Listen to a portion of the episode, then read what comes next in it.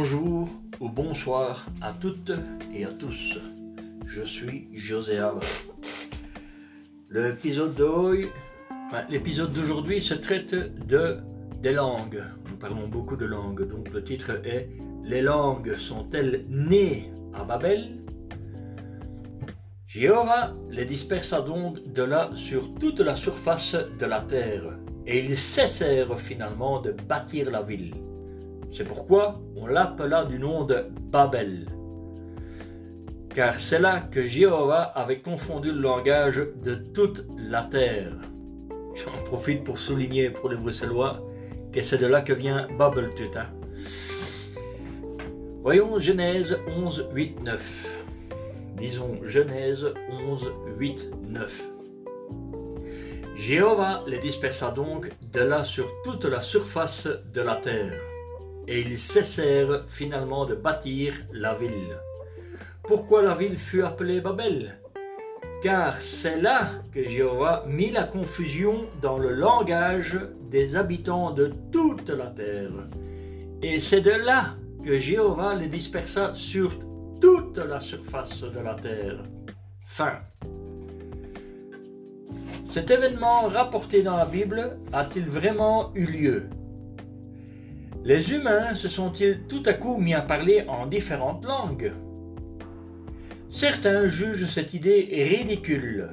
Voltaire, par exemple, a parlé du récit de la tour de Babel comme d'une fable absurde.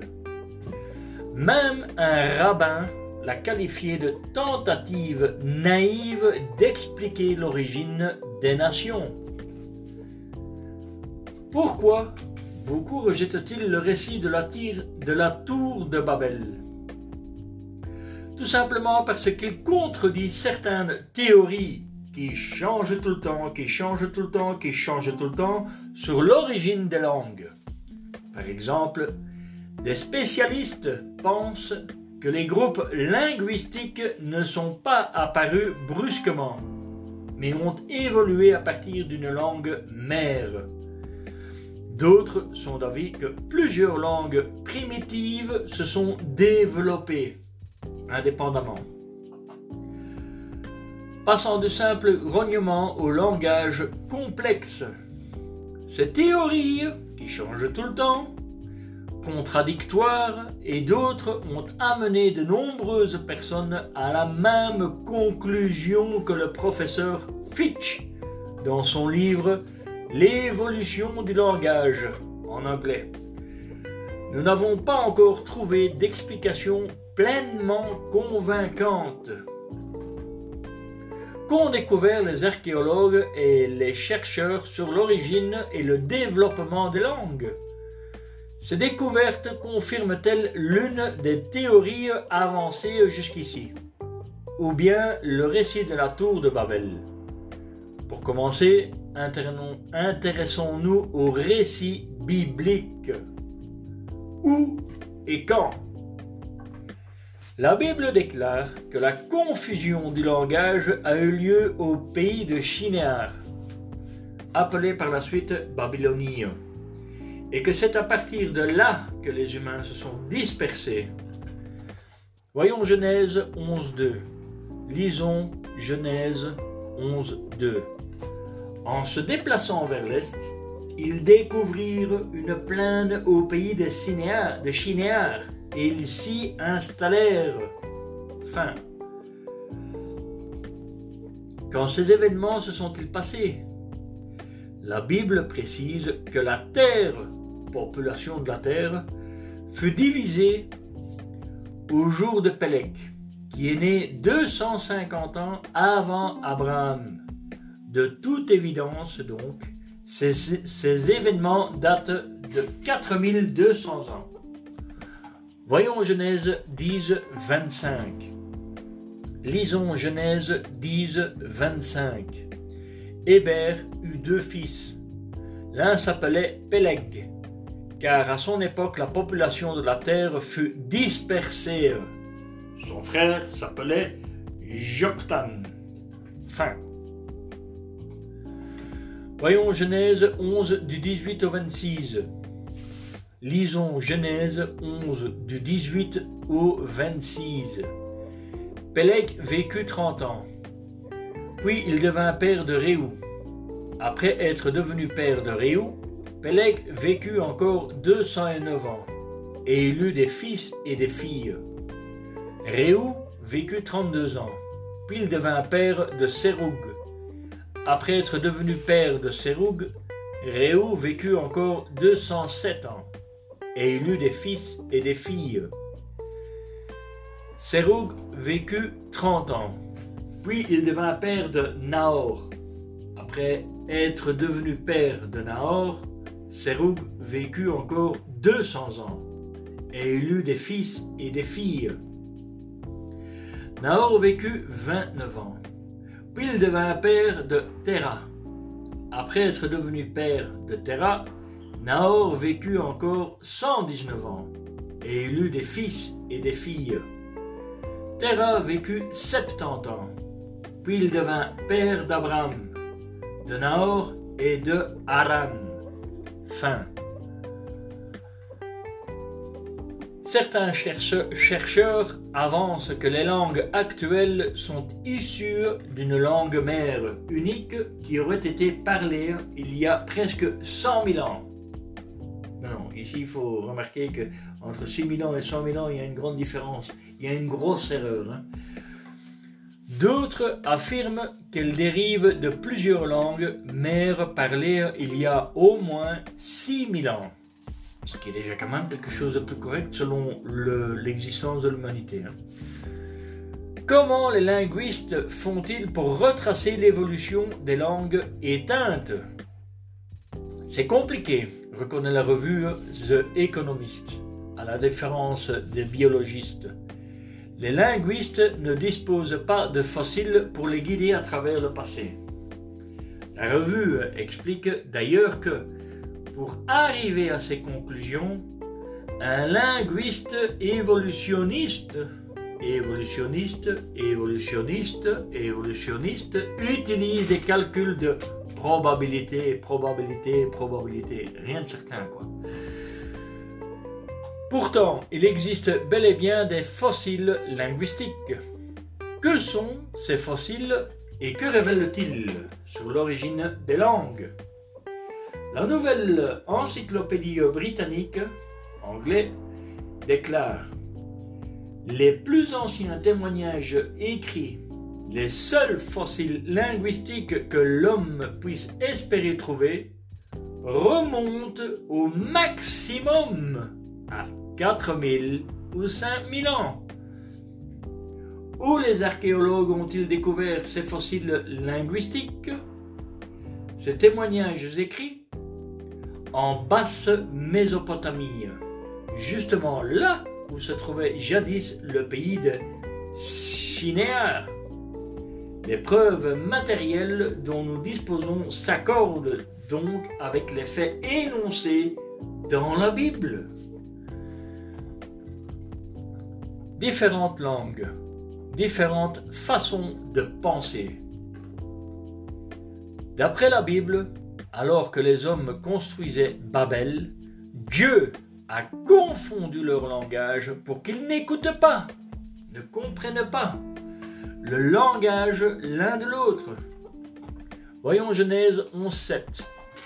Lisons Genèse 11.7.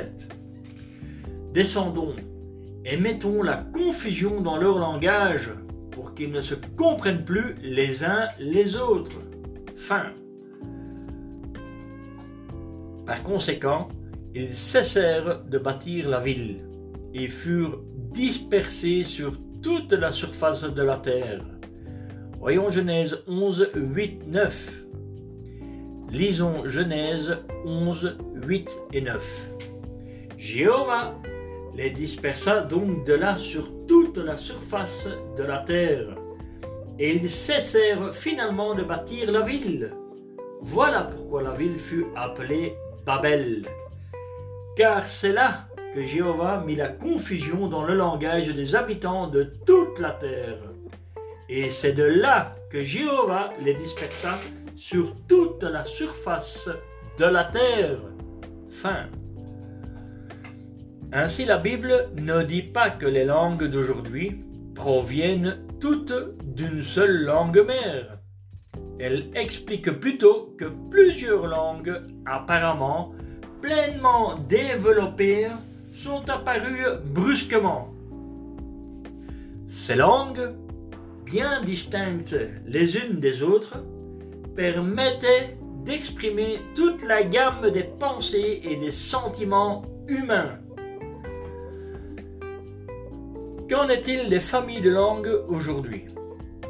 Sont-elles fondamentalement similaires ou différentes Lera Boroditsky, chercheuse en sciences cognitives, a écrit En étudiant plus en profondeur des langues du monde, sur les 7000, seule une petite partie a été analysée. Des linguistes ont découvert d'innombrables différences auxquelles ils ne s'attendaient pas. Les langues et dialectes d'une même famille présentent certes des similitudes, mais sont fondamentalement différents de ceux d'une autre famille. Ainsi, le cantonais et le hakka parlés dans le sud de la Chine sont proches l'une de l'autre mais très différent du catalan occidental et du valencien parlé en Espagne. Tablette d'argile portant une inscription cunéiforme 3000 ans avant notre ère, retrouvée en Mésopotamie. Les langues que nous parlons façonnent notre pensée et notre perception du monde. Notre façon d'exprimer une couleur, une quantité, de situer quelque chose ou de donner une direction. Par exemple, quelqu'un dira Tu as un insecte sur la main droite. Mais dans une autre langue, on dira Tu as un insecte sur la main sud-ouest. De telles différences ont de quoi perturber. Pas étonnant que les bâtisseurs de Babel n'aient pas pu aller au bout de leur projet de simples grognements? Quel genre de langue était parlé à l'origine? La Bible rapporte que le premier homme, Adam, a formé de nouveaux mots pour donner un nom aux animaux.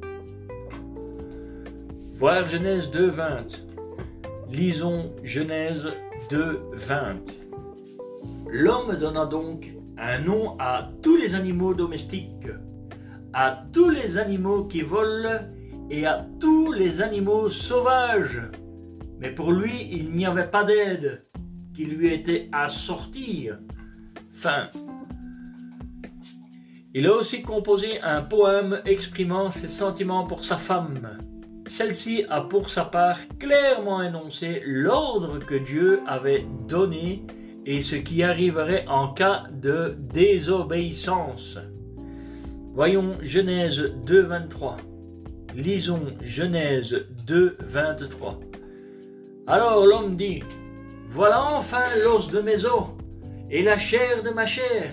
Elle sera appelée femme parce qu'elle a été prise de l'homme.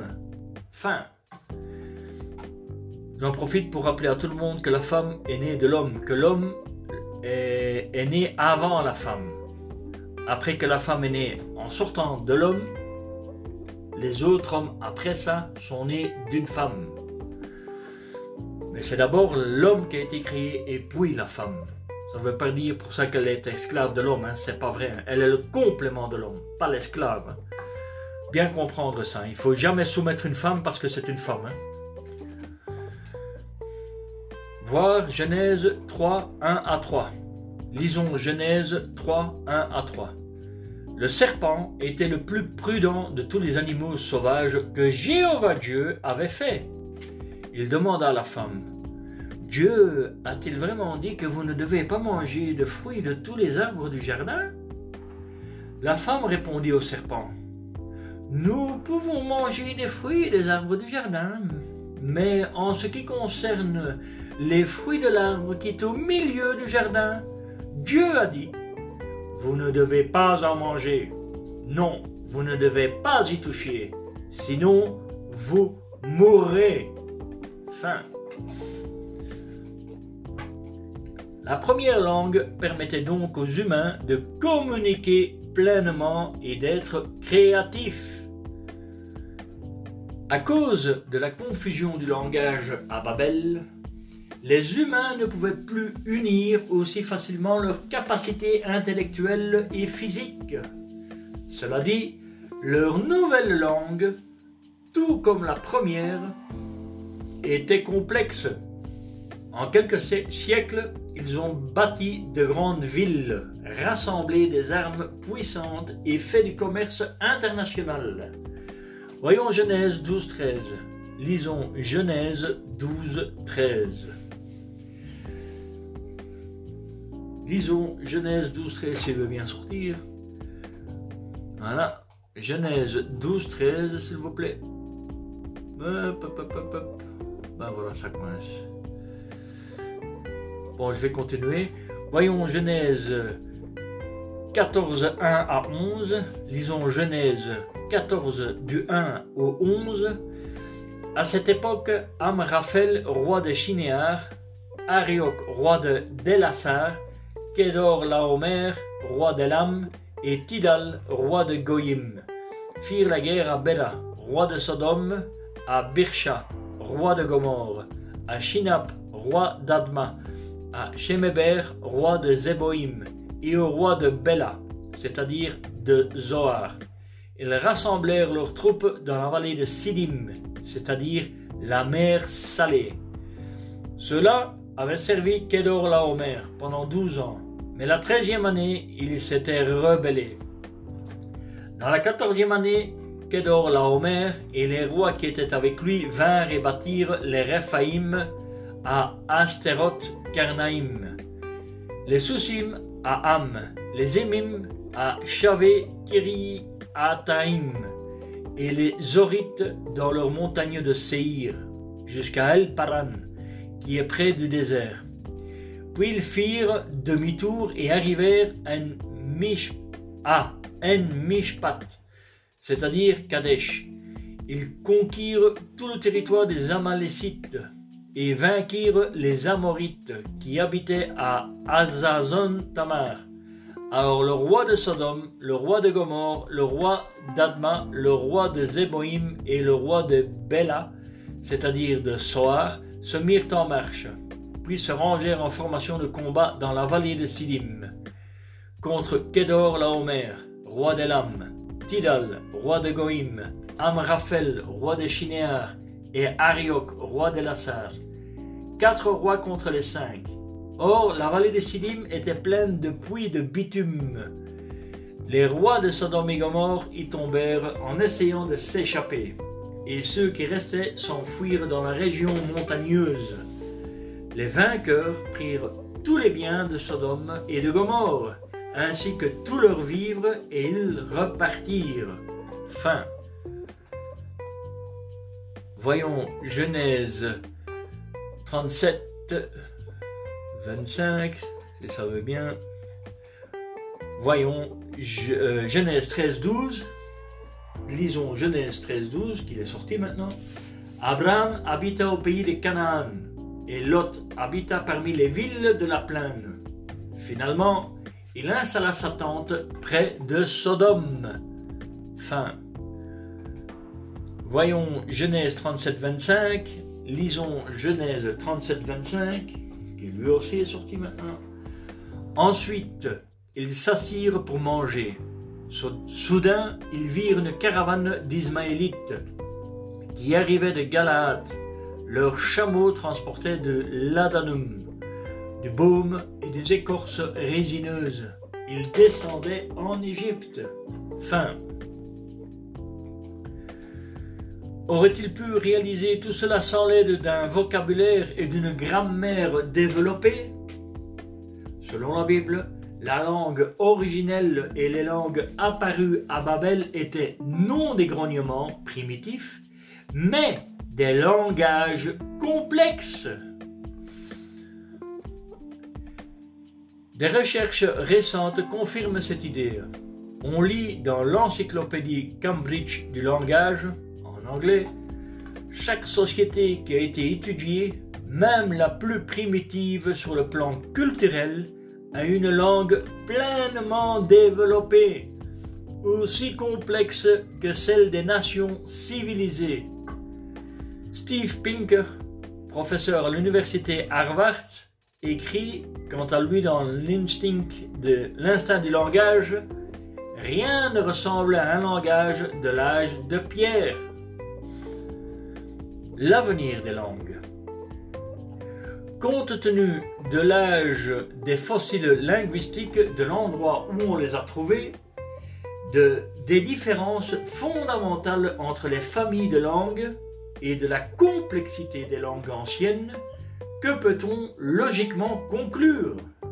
Pour beaucoup, le récit biblique de la tour de Babel est une explication très crédible à l'origine des langues. La Bible nous apprend que Jéhovah Dieu a confondu le langage des bâtisseurs de Babel parce, qu'ils s'étaient rebellés contre lui. Voyons Genèse 11 du 4 au 7. Lisons Genèse 11 du 4 au 7. Ils se dirent aussi, bâtissons-nous une ville avec une tour dont le sommet sera dans le ciel, et faisons-nous un nom célèbre pour ne pas être dispersés sur toute la surface de la terre. Alors Jéhovah descendit pour voir la ville et la tour que les fils des hommes avaient bâtie.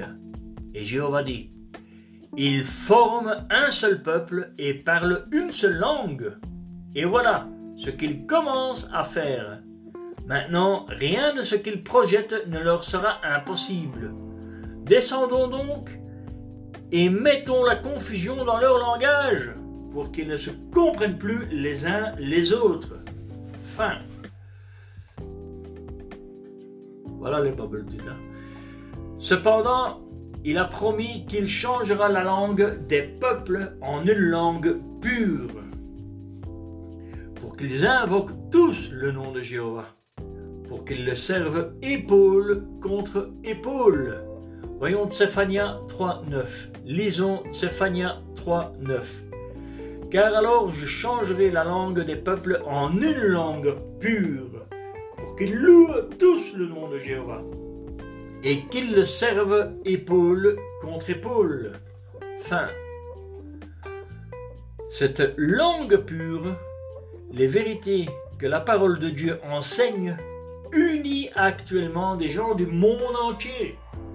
On peut raisonnablement penser qu'à l'avenir, Dieu renforcera cette unité en donnant aux humains une langue commune, annulant ainsi la confusion créée à Babel.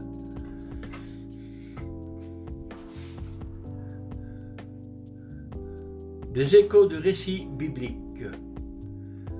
À une époque, tout le monde vivait dans un grand village et parlait une seule langue, raconte-t-on dans une tribu des montagnes de Birmanie. Alors qu'ils construisaient une grande tour, les bâtisseurs adoptèrent progressivement des mœurs et des coutumes et des façons de parler différentes, puis furent dispersés sur toute la terre on trouve des légendes semblables parmi les peuples indigènes d'Afrique, d'Asie orientale et du Mexique, et d'ailleurs. Si l'histoire de Babel était une invention de Moïse, l'hébreu qui a rédigé la Genèse se serait-elle retrouvé dans les légendes de groupes linguistiques et nationaux aussi éloignés? C'est très peu probable. L'existence de ces diverses légendes prouve que le récit biblique de Babel est crédible. Fin de l'épisode. J'en profite hein, pour saluer un petit peu tous les Bruxellois en leur disant, euh, en, leur faisant comprendre que ce mot que nous utilisons beaucoup à Bruxelles, des Babel, tout et tout ça, euh, ben, ça vient de là, hein, c'est biblique. Hein. sur ce, je vous dis au revoir et à la prochaine.